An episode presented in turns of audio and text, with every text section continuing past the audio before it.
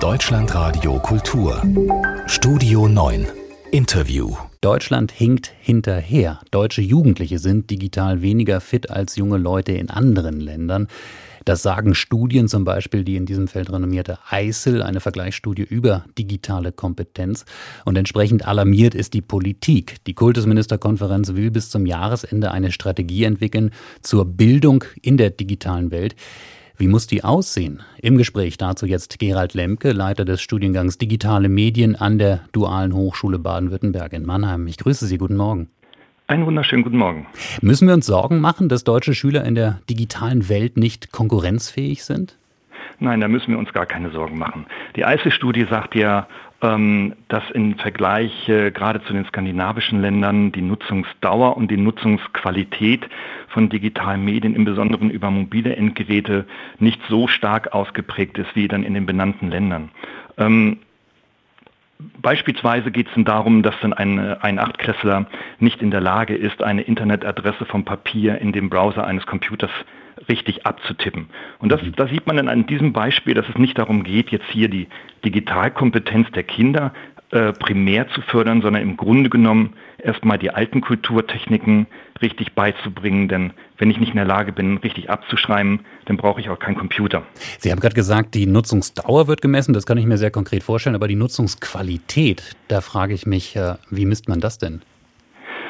Naja, es wird dann gefragt in, den, äh, in der Studie natürlich, wofür nutzt ihr diese digitalen Endgeräte?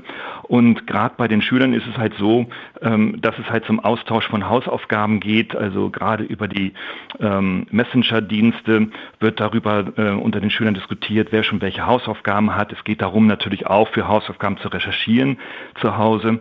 Ähm, das ist nicht die Qualität, die wir in der digitalen Welt brauchen, sondern wir müssen ja hier insbesondere digitale Medienkompetenz aufbauen, die die Menschen in die Lage versetzt, digitale Medienprodukte zu erstellen und zwar nicht nur einfach mit dem Smartphone äh, einen x-beliebigen Film durch Armschwenken zu erzeugen, sondern halt auch immer sehr zielgerichtet auf konkrete Fragestellungen des Lebens und der Arbeit zu beziehen. Mhm. Und da sind selbst auch die ähm, genannten skandinavischen Länder zum Beispiel längst nicht so fortschrittlich, wie es diese Studie ähm, verkaufen mag. Wie machen wir das denn am besten, diese digitale Kompetenz ausbilden? Da äh, ist ja für viele Eltern schon mal erstmal die Grundfrage, wie früh fangen wir denn an? Müssten wir ja. am besten ganz früh anfangen, den Kindern schon relativ früh die Geräte in die Hand geben, damit sie einen Umgang damit lernen?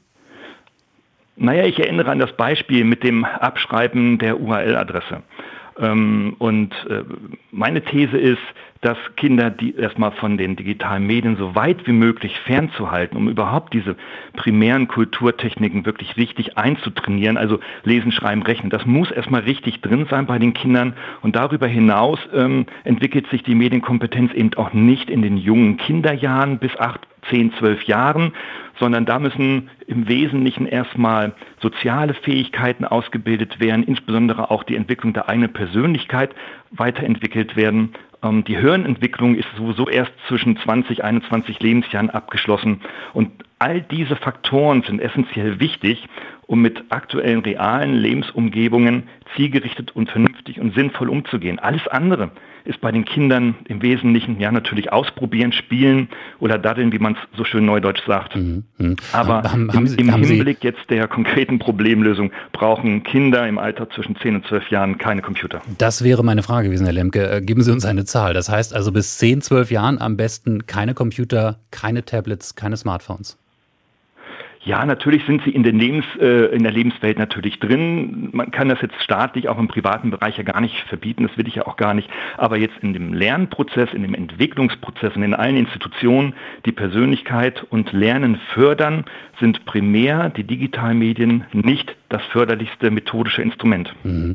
Sie haben die Erwachsenen angesprochen, die Eltern natürlich, aber eben auch die Lehrer. Haben Sie denn den Eindruck, dass äh, wir als ältere Generation äh, vorbildhaft für eine junge Generation mit diesen Geräten und mit, den, mit der digitalen Welt umgehen? Ganz klares Nein, tun wir nicht.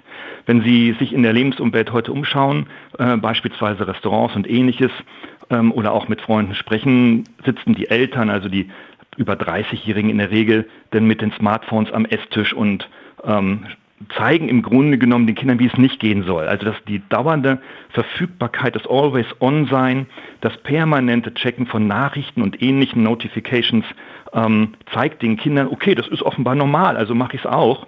Ähm, da versagt natürlich jeder pädagogische Ansatz des vernünftigen und ähm, äh, nicht exzessiven Umgangs mit digitalen Medien sagt Gerald Lemke, Leiter des Studiengangs Digitale Medien an der Dualen Hochschule in Mannheim und Autor des Buches Die Lüge der digitalen Bildung. Herr Lemke, vielen Dank für das Gespräch. Herzlichen Dank, einen schönen Tag.